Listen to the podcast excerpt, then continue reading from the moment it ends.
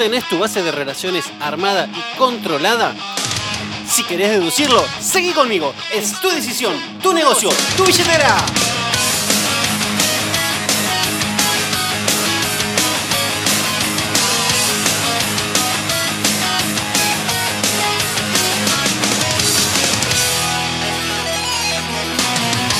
Centenarios, buenos días, espero que estén muy bien. Yo estoy muy contento, feliz, agradecido y un montón de cosas lindas por estar acá en este canal de capacitación. El objetivo de este podcast es darte herramientas para que mejores como agente inmobiliario y consecuentemente ganes más plata. Porque tu progreso como agente es directamente proporcional al progreso de tus ingresos. El tema de hoy es cómo armar tu base de relaciones. Me refiero a cómo construirla, a cómo tenerla bien, bien diseñada, no a cómo interactuar en ella. Eso lo vamos a ver más adelante. Pero antes, si conoces a alguien que quiere crecer económicamente, profesionalmente, pero aún no supo cómo, decile que me escriba, porque estamos reuniendo a esas personas especiales que son los emprendedores con hambre de gloria que quieran crecer. Y lo segundo, si sos amigo de algún agente inmobiliario que creas que no tiene armada su base de relaciones, entonces podés compartirle este podcast, tal vez le pueda aportar algo de valor.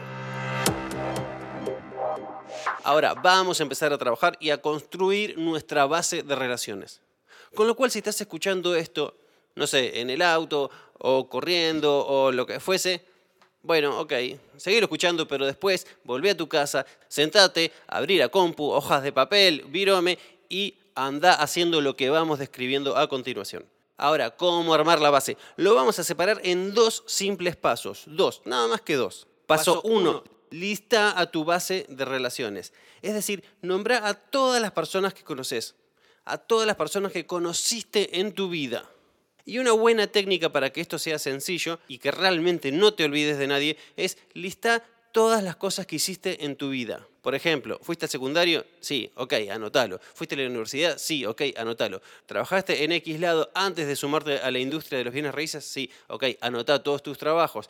¿Tuviste alguna actividad social? No sé, ibas a un club, eh, hacías algún deporte, eh, no sé, lo que sea. ¿Y para qué? Para después decir, ok, por ejemplo, secundario, bueno, listo, me anoto todos los compañeros del secundario. Bueno, mi trabajo anterior, ok, me anoto todos mis compañeros del trabajo anterior. Ok, digo patín, bueno, me anoto a todos mis compañeros de patín. Y así de todas las actividades que hiciste y se te va a hacer más sencillo recordar a todas las personas que fuiste conociendo durante toda tu vida. ¿Se entendió? Bueno, dale pausa a esto y ponete a hacerlo ya mismo. Y alguno pensará, uff, pará, es un montón de laburo eso, es un montón de tiempo eso. No tengo tiempo. Escúchame, ¿cómo que no tenés tiempo? Tenés dos horas por día dedicadas a la prospección. Bueno, esto es parte del trabajo de prospección. De hecho, es el trabajo inicial de cualquier prospección. Con lo cual, bueno, en esta semana, solamente en esta semana, ya tenés 10 horas para dedicarle a esto. Y ahora te hago una aclaración muy, muy importante. Esta lista debe ser de personas que realmente te conocen, personas que cuando vos te presentes sepan quién sos. Repito, tiene que ser personas que realmente te conocen. El objetivo de este paso es simplemente hacer cantidad. No pienses, no filtres, no hagas nada más que sumar cantidad. El número mínimo que debería haber en este listado son al menos 300 personas. Mil personas es un número interesante. Y algunos estará pensando, pero estás loco, de dónde voy a sacar tanta gente? No, yo no conozco a tanta gente. Sí, obvio, porque si lo haces así mentalmente rápido, se te vienen 10, 20, 30 personas, 50 personas como mucho a la mente. Pero cuando te pones a hacer este trabajo de escribir actividad por actividad y después anotar a cada una de las personas en las cuales participaron en esa actividad, te vas a dar cuenta que tu base crece exponencialmente. Haz el trabajo y lo vas a ver. Si te estás preguntando dónde anotás a toda la gente, si lo haces en un Excel, si lo haces en una hojita de papel, bueno, hacelo donde quieras. Si me preguntas a mí, yo te recomendaría empezar con una hoja de cálculo de Google o con un Excel. Una vez que tengo anotadas a todas, pero de verdad a todas las personas, llegamos al paso 2. El paso 2 es simplemente darle contenido a ese listado. O sea, anotar de cada integrante de nuestra lista la mayor cantidad posible de datos. ¿Tenés el celular? Anotalo. ¿Tenés el mail? Anotalo. ¿Lo tenés en redes sociales? Hacele un tilde como que lo tenés en las redes sociales. ¿Sabes su cumpleaños? ¿Sabes a qué se dedica?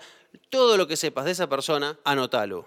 Ahora, a medida que vayas completando tu base, de algunas personas obviamente vas a tener casi todos los datos o todos los datos, porque son capaz personas allegadas con las cuales tenés contactos, que sabes cuándo cumple años, sabes a qué se dedica, tenés su celular, tenés su mail, la tenés en redes sociales, bueno, etc. Y de algunos la verdad que no vas a tener todos los datos, de algunos vas a tener solo algunos datos. Pero tranqui, no es momento de preocuparse por ahora. ¿Por qué? Porque luego cuando actúe con un sistema de interacciones bien definido, yo al tener esta base de relaciones armada, voy a saber qué datos tengo y qué datos no tengo de cada contacto. Entonces, a medida que vaya interactuando con cada uno, voy a ir completando cada día más esta base. Si, por ejemplo, supongamos, no invento un ejemplo, supongamos que de un contacto no tengo ni su mail ni su fecha de cumpleaños. Supongamos eso, ¿no? Cuando interactúe con esta persona, le voy a pedir uno de los datos que me falta. Por ejemplo, el cumpleaños, supongamos. Entonces, listo, completé un dato. Y el día que vuelva a interactuar con esa persona, le voy a pedir el dato siguiente que me falta. Por ejemplo, el mail, en este caso. ¿A qué voy con esto? Que con el tiempo, la base de relaciones va a estar cada vez más completa, más prolija. ¿Y por qué quiero una base de relaciones completa y prolija? Porque ese es nuestro principal activo. Nuestras, relaciones, son, nuestro principal capital de trabajo. Y tal vez estés pensando, ok, esto se está poniendo un poquito más complejo, tengo más información para cargar en la base, con lo cual no es simplemente un listadito. Entonces, ¿cómo la hago la base? La hago en papel, la hago con un Excel, uso un CRM, ¿qué hago? Bueno, mi respuesta a esa pregunta sería, hace como quieras, con lo que te sientas más cómodo. Yo en lo personal, como te dije antes, te recomendaría que empieces con una hoja de cálculo de Google o con un Excel. Yo inclusive en mi carrera como agente inmobiliario fui modificando cuál era el panel de control con el cual controlaba mi base de relaciones. Por ejemplo, empecé con un CRM que era el iList. Después pasé durante muchos años a usar una hoja de cálculo de Google. Y después hace un par de años que estoy usando directamente el Google Contacts. O sea, mi agenda del celular con mi casilla personal. Sea cual sea el sistema que vos uses, tiene que ser un panel de control que vos tengas claro dónde está cada contacto, qué información tenés, qué información volcás, la mayor cantidad posible. Datos mínimos, bueno, nombre completo, teléfono, mail, cuál es su hobby, su profesión, a qué se dedica, la fecha de cumpleaños. Y esto lo tengo que combinar con mi sistema de interacciones. Bien, entonces ahora que ya tenemos creada nuestra base de relaciones, vamos a repetir algunos conceptos. El proceso natural para trabajar nuestra base es, primero, darnos a conocer como agentes inmobiliarios, obviamente.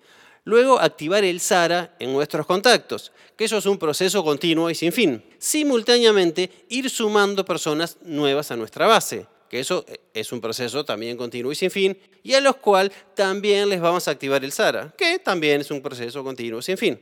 Y simultáneamente a todo esto, vamos a ir clasificando para, con el tiempo, conseguir fans, fans promotores. Y de la misma manera también te diría que clasifiques a tus contactos de la manera que te sientas más cómodo. Yo en lo personal los clasificaría en cuatro o cinco categorías como máximo. Por ejemplo, contactos A serían los fans, esas personas que nos refieren constantemente. Contactos B son contactos que muy probablemente te refieran. Contactos C son personas que podrían referirte si les pedís o les indicás cómo hacerlo. Deberíamos hacerlo, ¿no?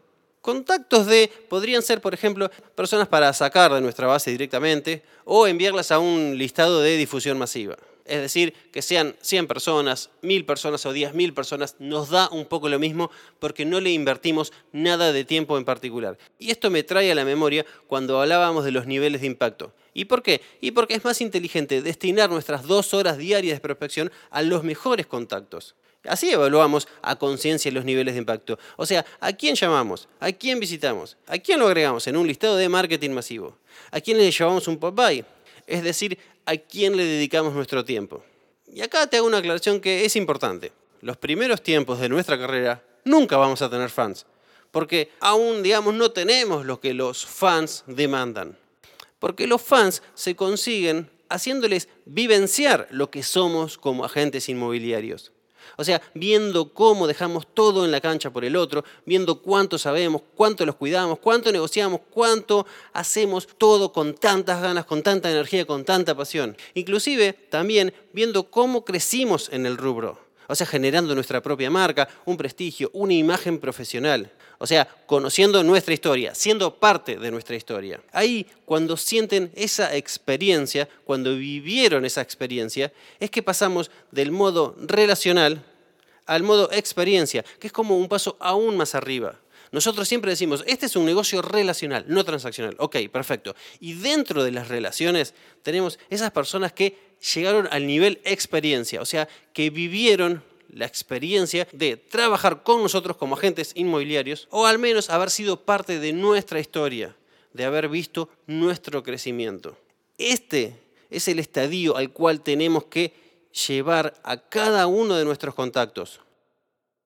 Por favor, presta mucha, pero mucha atención a lo que te voy a decir a continuación.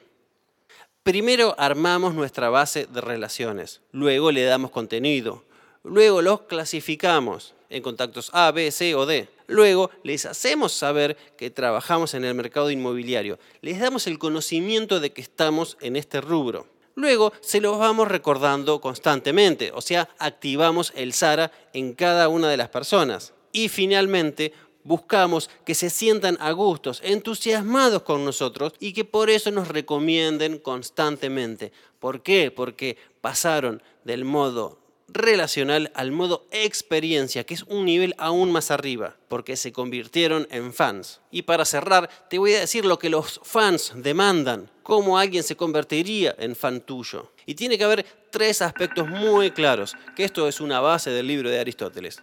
Así que voy a poner un poquito de música griega de fondo para darle clima y decirte. Son tres partes. Primera parte es etos. De ahí viene la ética. Es que el fan tiene que confiar en vos. Le tenés que gustar, te tiene que respetar. El fan tiene que sentir que lo que vos le decís es bueno para él. O sea, esta es más tu parte de, digamos, humanidad. Lo segundo es logos. De ahí viene la lógica. Básicamente, el fan tiene que saber y sentir que vos sos experto en el tema, que tenés experiencia, que tenés expertise, es decir, sos una autoridad, sos un líder en el tema. Y lo tercero, patos, no sé si se dice patos, fatos o como sea que se diga, es llegar a la fibra íntima de la persona. O sea, es la parte como más fuerte, ¿no? Es cómo te conectás con el cliente, cómo lo haces sentir en todo su ser. Es la parte de los sentimientos el cliente tiene que saber y entender que vos estás ahí por él y no por la comisión. De ahí que decimos que es un negocio relacional y no transaccional. La comisión tiene que ser simplemente una consecuencia del servicio que él necesita. Una buena idea cada vez que te cruces con un cliente es dejar todo para cambiarle la vida, para hacer su vida mejor, para marcar la diferencia porque vos estuviste ahí. Ahora bien, hablando de fans, voy a subir el volumen de una banda de power metal finlandesa de la cual yo soy fan para decirte que para cualquier consulta, comentario, ideas, sugerencias o lo que sea, me podés contactar por cualquiera de los medios que tengas o a través de mis redes sociales, arroba Gabriel Fabiano. Y recordá, por favor, recordá que lo que hoy tenés es el resultado de lo que fuiste. Y lo que vas a tener es el resultado de lo que hoy sos. Porque los números hablan por vos. Así que a laburar, hacer la base y romperla.